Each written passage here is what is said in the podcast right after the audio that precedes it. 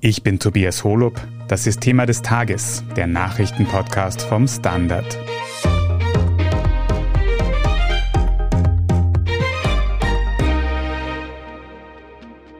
Banning Trump from Twitter didn't end Trump's voice. It will amplify it among the right.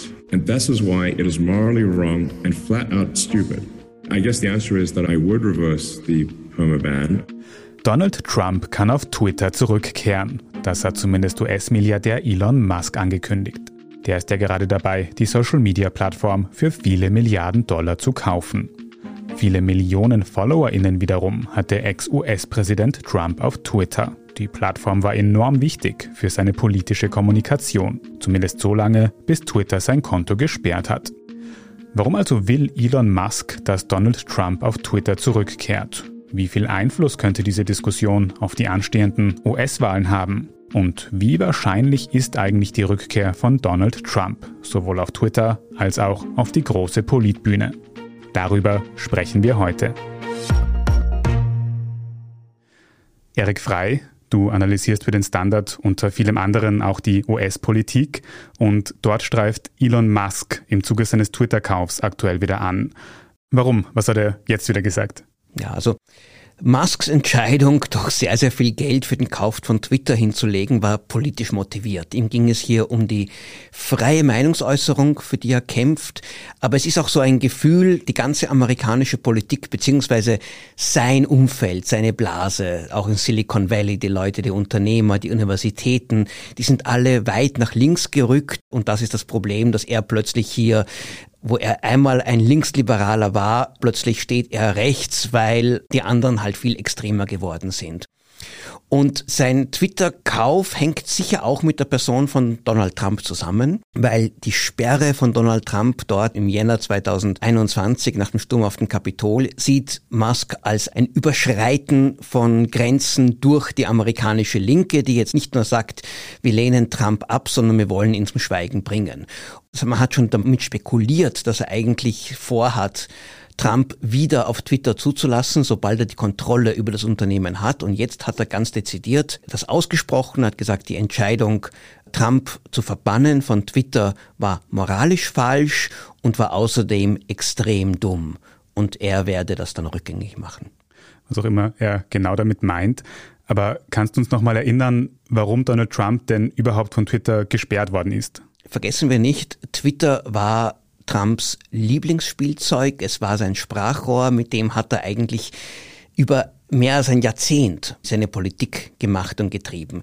Anfangs hat Twitter ihn noch immer gelassen. Die Meinung war, was er sagt, es mag zwar eine Dummheit sein, es mag zwar falsch sein, aber das ist sein Recht. Im Laufe seiner Präsidentschaft wurde Twitter immer restriktiver mit dem Umgang seiner Tweets, haben ihn immer öfter auch Tweets dann gelöscht oder zumindest eine Warnung angefügt, sagen, das ist falsch, das ist nicht korrekt.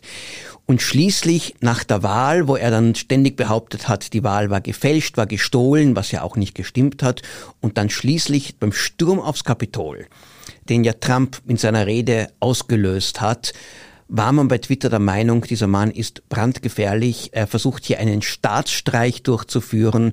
Und dann kam die Entscheidung, wir verbannen ihn, wir blockieren ihn. Und diese Entscheidung wurde dann von einer kurzfristigen Suspendierung auf eine ständige Verbannung ausgeweitet.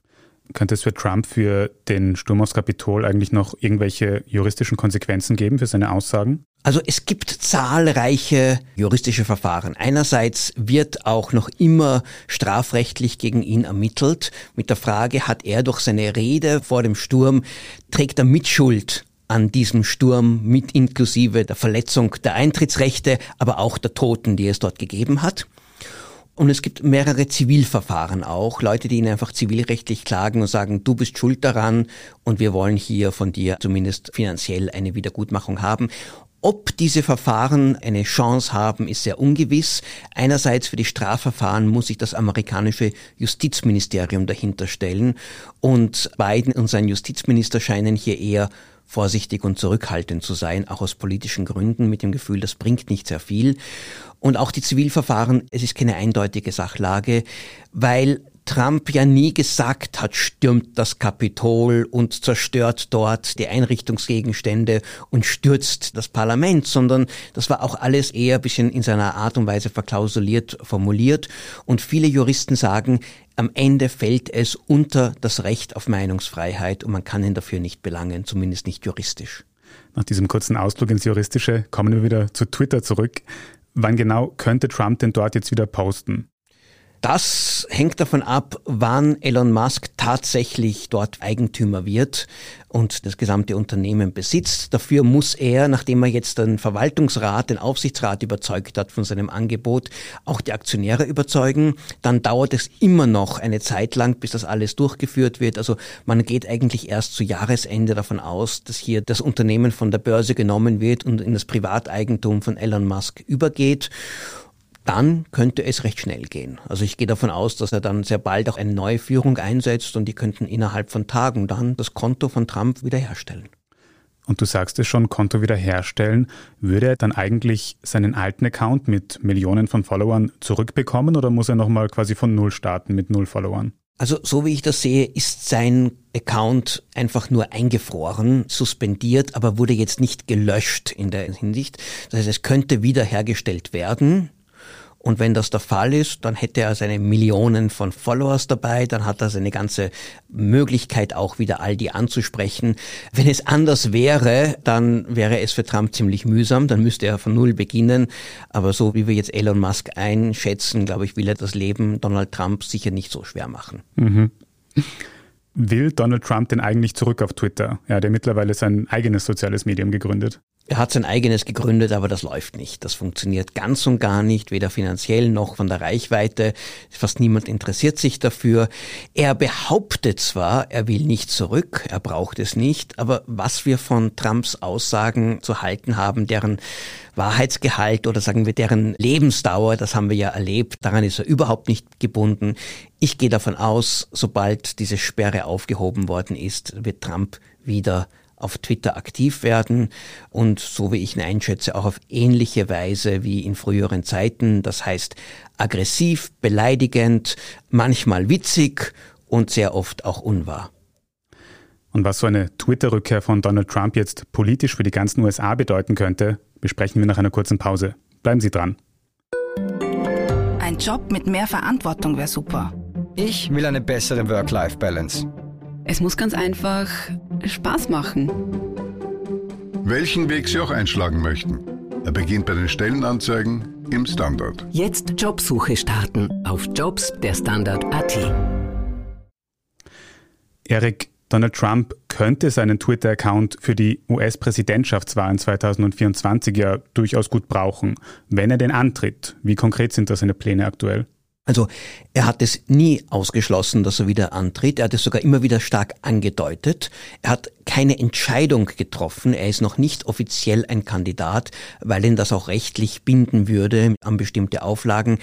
Aber eigentlich gehen die meisten Beobachter davon aus, dass Trump antreten wird, solange er gesund ist. Und wenn man sich die Umfragen anschaut, dann sagt man, klar wird er antreten, weil er ist bei Weitem immer noch der beliebteste republikanische Politiker. Er ist weit vor seinen potenziellen Herausforderern. Und deshalb geht man auch davon aus, wenn er tatsächlich kandidiert, dann wird er auch innerhalb der Republikanischen Partei von der Basis gewählt werden und wird der Kandidat der Republikaner im Jahre 2024 sein. Und wie groß wären dann seine Chancen, auch tatsächlich US-Präsident nochmal zu werden? Die sind auf jeden Fall intakt. Es hängt vor allem davon ab, gegen wen er antritt. Wird es Joe Biden wieder tun, der doch zu dem Zeitpunkt schon ziemlich alt sein wird und der auch derzeit sehr unbeliebt ist? Oder wird ein anderer Demokrat, eine Demokratin sich hier als starke Persönlichkeit profilieren? Davon hängt es in erster Linie ab. Es hängt auch von der Wirtschaftslage ab, von der außenpolitischen Lage. Was sind die Chancen für die Partei, die derzeit an der Macht ist, dann noch einmal die Wiederwahl zu schaffen? Höchstwahrscheinlich werden die Demokraten in diesem Herbst die Kontrolle über den Kongress verlieren. Die nächsten zwei Jahre könnten dadurch noch schwieriger werden. Aber wir haben sehr oft erlebt in vergangenen Jahrzehnten, das war bei Bill Clinton, war bei Obama, diese erste Midterm-Wahl haben sie verloren aber dann die Wiederwahl trotzdem gewonnen. Und vergessen wir nicht, Trump bleibt ein höchst umstrittener, höchst polarisierender und für weite Teile der USA auch verhasster Kandidat. Andererseits haben die Republikaner einen strukturellen Vorteil. So wie schon 2016 könnte es Trump gelingen, auch wenn er nicht die Mehrheit der Stimmen bekommt, trotzdem im Electoral College, im Wahlmännerkolleg dort trotzdem einen knappen Sieg als Präsident herauszuschlagen. Garantiert ist es sicher nicht, aber ausschließen kann man es auch nicht.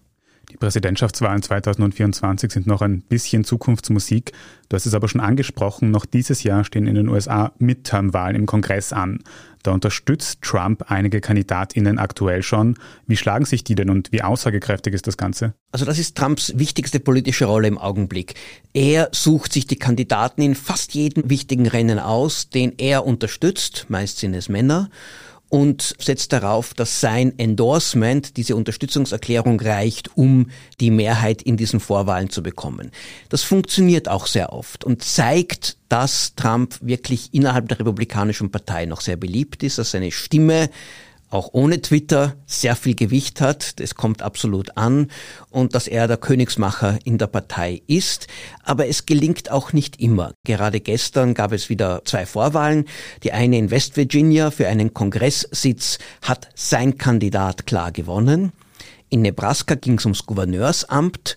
Dort hat er einen Mann unterstützt, der aber dem Vertreter des politischen Establishments dort unterlegen ist. Allerdings sehr knapp. Also insgesamt würde ich sagen, Trump hat dieses Gewicht. Er kann über Sieg und Niederlage unter den Republikanern immer wieder entscheiden. Aber auch das ist eine riskante Sache für die Partei, weil sehr oft tut er die extremeren Kandidaten auch die weniger qualifizierten unterstützen. Und in manchen wichtigen Rennen werden die es schwieriger haben, gegen einen starken Demokraten dann standzuhalten und dort zu siegen. Du hast ja schon gesagt, Donald Trump hat auch jetzt noch politisches Gewicht. Wie wichtig könnte denn dann Trumps Twitter-Account für seine politische Karriere noch werden? Könnte das so eine Art Zünglein an der Waage werden für seine weitere politische Laufbahn? Also was wir gesehen haben seit seiner Sperre, die jetzt schon mehr als ein Jahr in Kraft ist, Innerhalb der Republikanischen Partei macht es keinen Unterschied. Da braucht er kein Twitter. Die erreicht er auch so. Er erreicht sie über Fox News, er erreicht sie über alle möglichen sozialen Medien. Twitter spielt da keine Rolle. Ich glaube, mit Twitter erreicht er vor allem sehr viele, die ihn ohnehin nicht wählen würden. Aber weswegen es für ihn einen großen Vorteil bringen könnte, wieder auf Twitter zu sein, er kann damit den Nachrichtenzyklus in den USA viel besser beeinflussen. Jahrelang, zumindest während seiner Präsidentschaft, war es so, Trump twittert was in der Früh und alle Medien springen drauf und er beherrscht die Schlagzeilen und dominiert damit auch das Geschehen. Allerdings, damals war er Präsident. Und natürlich, wenn der Präsident etwas verkündet, egal über welchen Kanal, hat das ein größeres Gewicht, als wenn das ein potenzieller oder auch nur echter Präsidentschaftskandidat ist. Und ich glaube auch, dass die amerikanischen Medien, die sogenannten Mainstream-Medien, die großen Zeitungen, die TV-Sender, versuchen werden, in diese Trump-Falle nicht mehr so leicht hineinzutappen, nicht mehr jeden Tweet zu einer großen Geschichte aufzubauschen. Also Twitter kann ihm nützlich sein, aber entscheidend wird es wahrscheinlich nicht. Dazu noch eine Nachfrage. Ist vielleicht Donald Trump für Twitter wertvoll wegen dem Traffic, den er bringt? Wahrscheinlich hat er noch zusätzlichen Traffic gebracht, aber ich wüsste nicht, dass Twitter jetzt deshalb massive Einbußen erlitten hat. Es gibt genügend andere Provokateure auch auf Twitter und einer der größten wird jetzt selbst bald der Eigentümer sein, Elon Musk mit seinen 80 Millionen Followers. Also aus geschäftlicher Sicht ist Trump wahrscheinlich kurzfristig ein Gewinn. Aber Elon Musk muss auch aufpassen, wenn er diese ganze Plattform zu sehr zu einer Art von Freakshow macht, wenn sie zu sehr an Glaubwürdigkeit verliert, wenn auch die Empörung über Trumps Rückkehr zu groß sein wird, dann könnte es sein, dass es dann Twitter als Unternehmen sogar schaden wird. Weniger bei den Zugriffen, weniger bei den Zahl der Followers als bei den Werbekunden, wo ja Twitter die Einnahmen generiert. Muss man denn eigentlich sagen, dass Elon Musk Trump-Supporter ist? Also mittlerweile wenn auch nicht bewusst, dann de facto? Hm, das ist eine sehr interessante Frage. Also, Elon Musk hat immer gesagt, ich habe Trump nie gewählt. Und das glaube ich ihm auch. Und er war es ursprünglich sicher nicht. Elon Musk ist ganz was anderes. Er ist ein bisschen ein Libertärer, aber er ist vor allem einer, der einfach Bewegung, Unruhe in jede Sphäre hineinbringen möchte, wo er aktiv war. Das ist ihm bei weiten Bereichen der Industrie großartig gelungen. Jetzt versucht er es auch in der Politik. Er ist ein bisschen ein Zerstörer, aber einer, der sich als kreativer Zerstörer sieht. Was ich aber mir vorstellen kann, ist, im Moment ärgert er sich vor allem über die amerikanische Linke, über die Liberalen, über die Demokratische Partei. Und das könnte schon ein Motiv sein, dieses Ressentiment gegenüber seinen alten Freunden, die jetzt immer kritischer ihm gegenüberstehen, dass er jetzt nicht nur optisch nach rechts rückt, weil die nach links gerückt sind, sondern insgesamt sich da dieser anderen Persönlichkeit, die voller Ressentiments gegen die Eliten, gegen die Linken, sich hier mehr und mehr zumindest emotional anschließt. Also ich glaube, Elon Musk steht Donald Trump heute sicher um vieles näher als noch vor ein paar Jahren und wer weiß, wie es in ein, zwei Jahren sein wird. Wie es mit Elon Musks Kauf von Twitter und Donald Trumps Rückkehr auf Twitter weitergeht, werden wir in den nächsten Monaten im Laufe des Jahres sehen. Vielen Dank für diese Einschätzungen, Erik Frei. Sehr gerne. Wie es in Österreich in der Vorarlberger Wirtschaftsbund-Affäre weitergeht, das besprechen wir gleich in unserer Meldungsübersicht. Wenn Ihnen Thema des Tages gefällt, dann abonnieren Sie uns doch auf Ihrer liebsten Podcast-Plattform und lassen Sie bei der Gelegenheit sehr gerne auch gleich eine gute Bewertung dort. Jetzt aber dranbleiben, wir sind gleich zurück.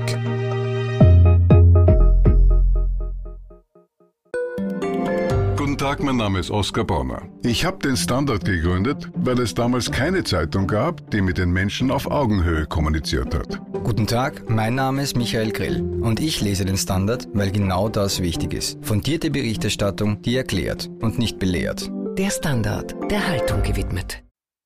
Und hier ist, was Sie heute sonst noch wissen müssen. Erstens. Dem Vorarlberger Landeshauptmann Markus Wallner von der ÖVP wird nicht das Misstrauen ausgesprochen. Zu diesem Ergebnis ist heute Mittwoch der Landtag in Vorarlberg gekommen.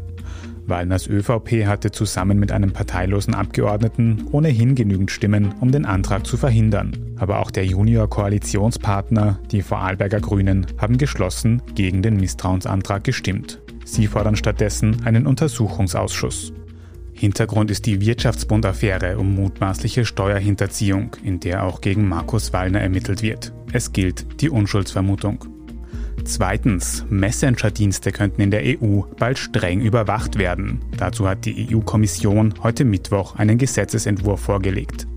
Demnach sollen Chatprogramme wie WhatsApp oder Telegram Schlupflöcher in ihre Software einbauen.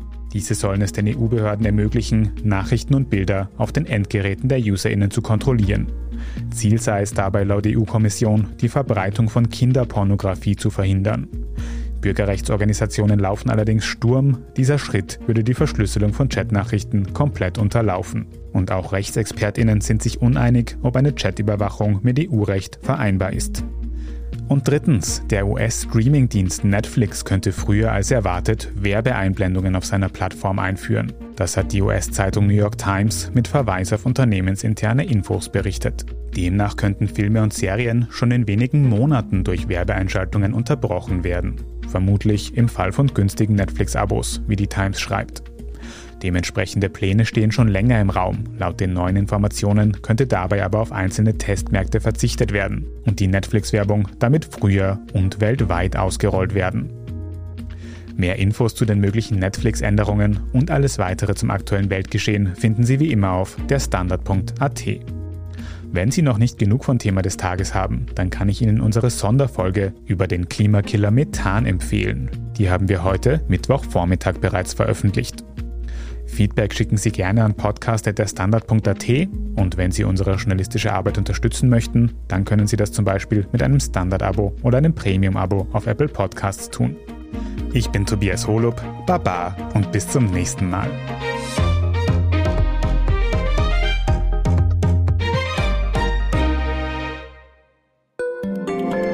Eine kleine Wohnung im Zentrum, das wär's. Ich will ein richtiges Zuhause für meine Familie. Mein Traum, ein Haus am See. Was auch immer Sie suchen, Sie finden es am besten im Standard. Jetzt Immosuche starten auf Immobilien der Standard.at.